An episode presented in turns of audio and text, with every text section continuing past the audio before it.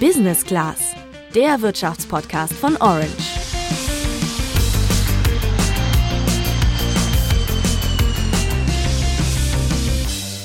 Das gab es so noch nie. Die halbe Welt will ein Land bestrafen. Praktisch alle westlichen Industrieländer, also die USA, die komplette EU, Japan, Großbritannien, Australien, Kanada und sogar die Schweiz haben sich geeinigt. Sie wollen all ihr Geld aus Russland abziehen und so die russische Wirtschaft lahmlegen. Das als Strafe für den Angriffskrieg gegen die Ukraine. Sie treffen sie hart. Sie treffen sie in einer Härte, wie wir sie für andere Sanktionsländer, selbst Iran und so weiter, in dieser Härte noch nicht gesehen haben. Das liegt vor allen Dingen daran, dass diese Sanktionen von allen westlichen Partnern der Unternehmensseite wie der Staaten vereinbart und durchgezogen werden. Das war Rolf Langhammer vom Institut für Weltwirtschaft in Kiel. Und die Wirkung sehen wir bereits. Die russische Währung ist nämlich im freien Fall. Für einen Rubel bekommt man gerade nicht mal mehr einen Cent. Apple und Google haben ihre Zahlungsdienste Apple Pay und Google Pay in Russland schon abgeschaltet. PayPal hat sich bisher noch nicht geäußert. In den Nachrichten hören wir seit Tagen immer wieder ein Wort. Sanktionen. Aber wie wirken die sich jetzt konkret auf den Alltag in Russland aus? Welche Sanktionen greifen jetzt schon und wie sehr schaden sie dem Präsidenten Putin? All das klären wir in dieser Folge.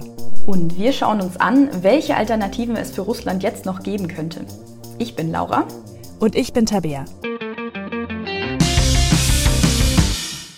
Seit diesem Februar gibt es mehr als 900 neue Sanktionen gegen Russland. Genauer gesagt gegen einzelne Personen, Banken und Unternehmen. Okay, das ist viel. Aber lass uns mal zusammenfassen, worum es da genau geht. Ja, ein großer Teil dieser Sanktionen sorgt dafür, dass bestimmte Waren nicht mehr nach Russland geliefert werden dürfen. Welche das genau sind, erklärt Rolf Langhammer vom Institut für Weltwirtschaft in Kiel in erster Linie natürlich Güter, die äh, Hochtechnologiegüter sind, die den sogenannten Dual Use, das heißt, die also sowohl militärisch als auch zivil genutzt werden könnten. Die werden gesperrt. Da gibt es eine lange Liste. Es ist natürlich immer so, dass man Schwierigkeiten hat, das abzugrenzen von anderen Gütern. Im Wesentlichen ist es praktisch der gesamte Hightech-Industriesektor einschließlich natürlich von sehr, sehr wichtigen Produkten wie in der Informationstechnologie, wie zum Beispiel Halbleiter und Chips. Da haben Samsung und das taiwanesische Unternehmen TSMC, die beiden führenden Produzenten von Chips, auch schon angekündigt, dass sie ihre Verkäufe einstellen. Das heißt, alle Güter, die das Militär irgendwie für Waffen oder auch zur Aufklärung oder Spionage nutzen könnte, dürfen westliche Firmen nicht mehr nach Russland verkaufen. Zu den Chips und Hightech-Gütern kommen zum Beispiel noch Ersatzteile und Ausrüstung für Flugzeuge. Und es kommt hinzu, dass russische Flugzeuge nicht mehr über die EU fliegen dürfen. Das betrifft nicht nur Passagiere, sondern auch den Warenhandel. Genau, auf diese Weise soll der Handel mit Russland extrem erschwert werden. Aber das ist noch nicht die größte Strafe. Stimmt. Noch krasser wirkt die Sanktion der russischen Zentralbank. Eine Zentralbank ist extrem wichtig für einen Staat. Sie gibt das Geld raus, mit dem alle in dem Land bezahlen. Und sie bemüht sich darum, dass die Währung stabil bleibt. Bei uns in Europa ist dafür die Europäische Zentralbank zuständig. Jetzt ist die russische Zentralbank also sanktioniert. Ja, was heißt das jetzt eigentlich genau? Das weiß Ulrich Leuchtmann. Er analysiert bei der Commerzbank Wechselkurse. Also alle Transaktionen, bei denen die russische Zentralbank jetzt involviert ist, sind nicht mehr möglich.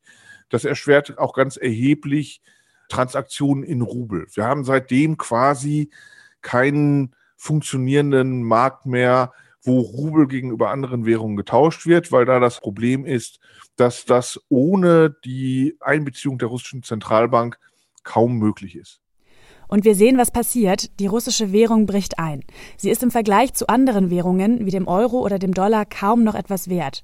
100 Rubel sind an diesem Donnerstag noch ungefähr 90 Cent wert. Vor ein paar Jahren waren es noch fast 2 Euro. Ja, und was macht die russische Zentralbank jetzt? Sie hat den Leitzins von 9,5 auf 20 Prozent angehoben, also mehr als verdoppelt.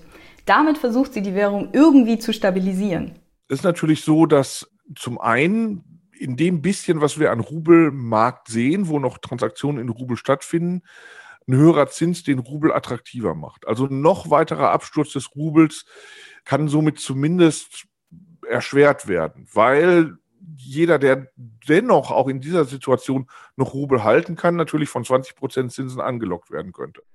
Mit Anlocken meint Ulrich Leuchtmann, dass Investoren in einem Land mit hohem Leitzins darauf hoffen dürfen, dass sie auf ihr Kapital eine hohe Verzinsung bekommen. Weil Russland mit dem Krieg seinen Ruf aber so dermaßen zerstört hat, stellt der Analyst mit Blick auf potenzielle Investoren fest. Das sind aber nicht viele und deshalb wirkt das auch nicht sehr stark.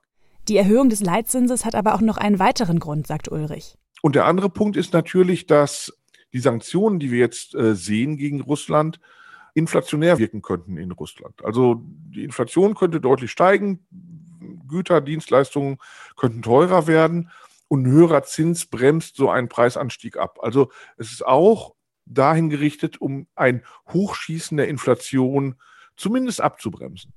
Güter und Leistungen werden teurer, wenn sie knapper werden.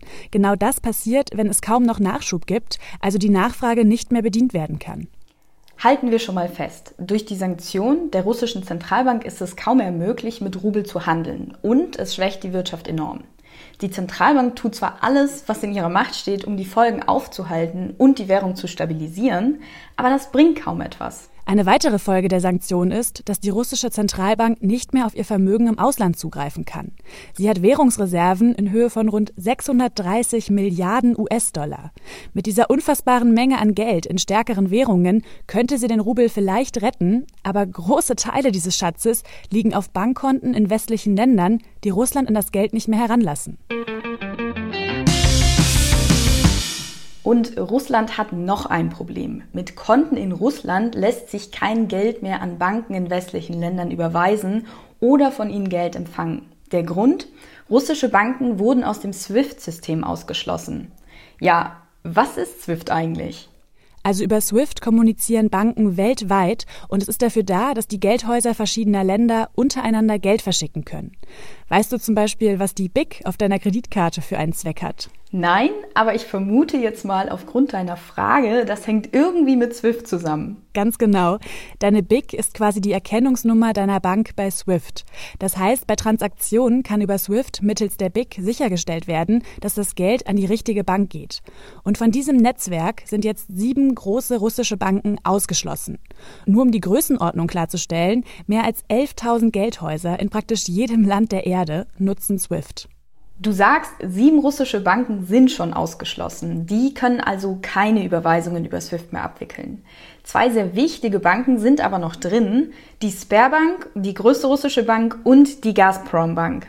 Ja, das ist kein Zufall. Das sind die beiden wichtigsten Banken für die Bezahlung von drei enorm wichtigen Gütern. Es geht um Öl, Gas und Kohle. Das ist der Grund, warum sich Deutschland auch zu Anfang quergestellt hat, die SWIFT-Sanktionen einzuführen, weil sie Sorge hatten, es betrifft auch äh, Öl und Gas. Wir sind da sehr abhängig. Unsere äh, Energieversorgung ist zu einem großen Teil basiert es auf äh, Gas zu 27 Prozent. Wir kaufen auch viel Kohle in Russland und das ist nicht so leicht zu ersetzen. Sagt Achim Wambach vom ZEW, dem Zentrum für europäische Wirtschaftsforschung in Mannheim.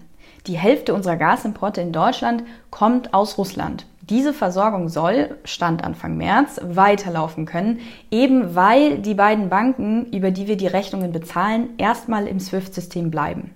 Ja, ich habe mich jetzt gefragt, ist das überhaupt realistisch, dass Öl und Gas aus den Sanktionen rausgehalten werden? Und könnte sich das auch noch ändern? Dazu nochmal Achim Wambach. Das eine ist, dass bei uns der politische Druck so hoch wird, dass wir sagen, doch, wir müssen, wir müssen diese Sanktionen auch noch ergreifen, weil damit finanzieren wir Russland und indirekt finanzieren wir mit Öl- und Gaskauf natürlich auch den Krieg. Das zweite ist, dass Russland sagt, die Sanktionen sind so stark, wir eskalieren, wir stoppen Öl- und Gaslieferungen.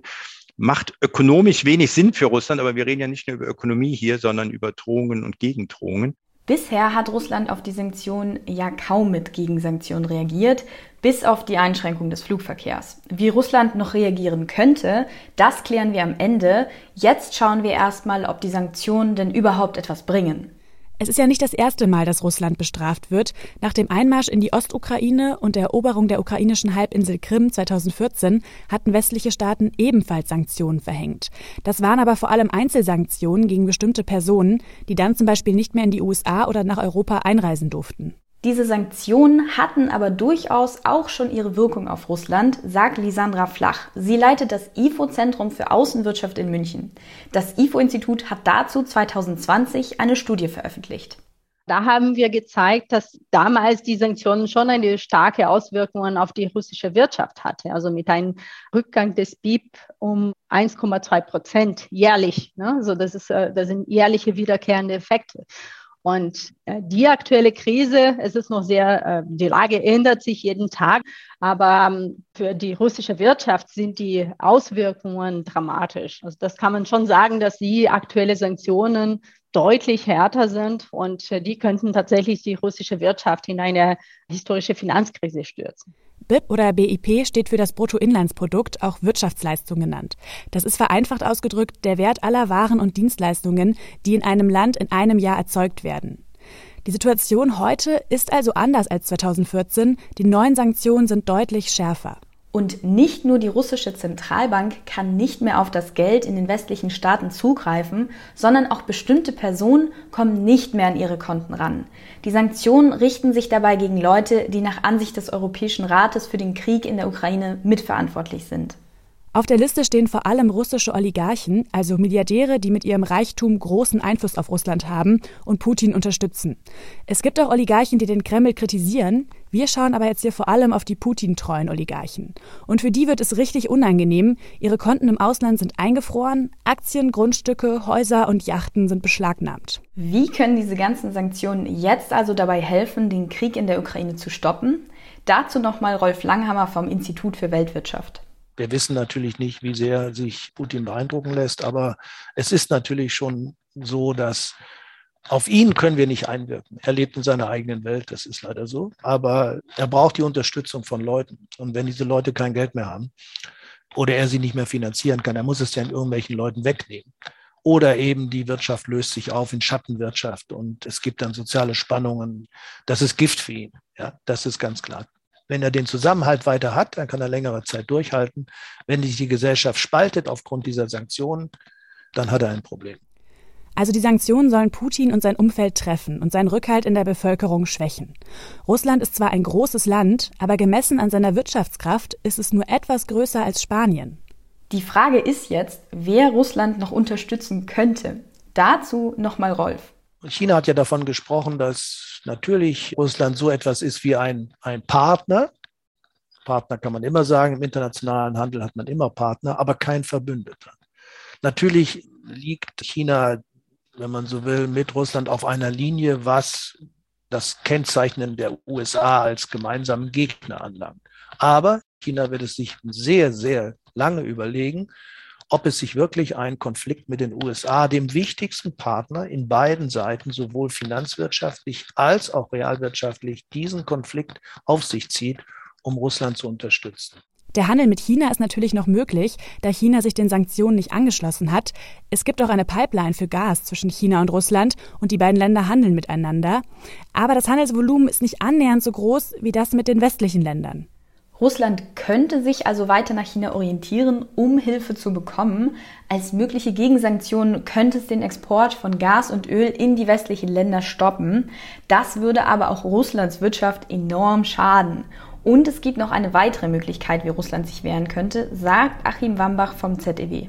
Eine Sorge, die da ist, ist, dass Russland verstärkt auf Cyberattacken setzen kann. Also Russland kann wirtschaftlich nicht mithalten, äh, dafür ist es zu klein, aber verletzlich sind wir trotzdem und zwar über die Cyberattacken und insofern da müssen sich die Unternehmen jetzt auch darauf vorbereiten, dass da mehr kommen kann.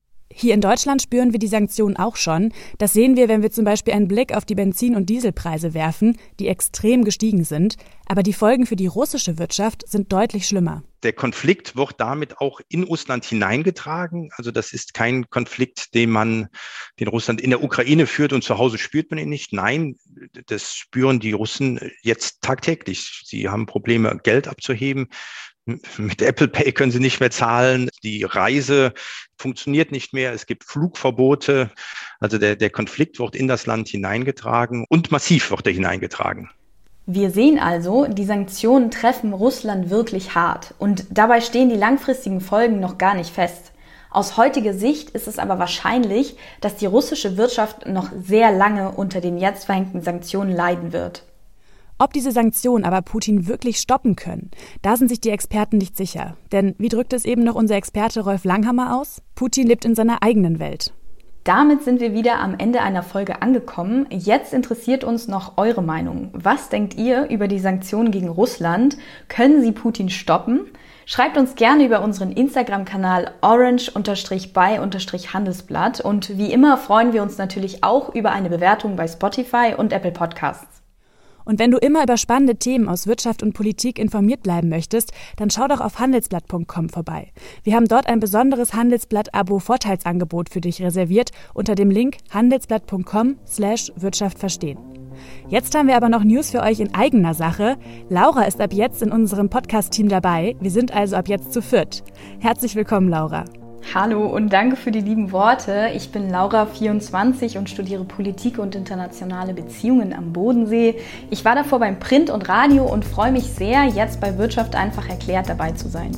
Wir freuen uns auch und sind dann nächste Woche wieder für euch da. Bis dahin und macht's gut. Ciao.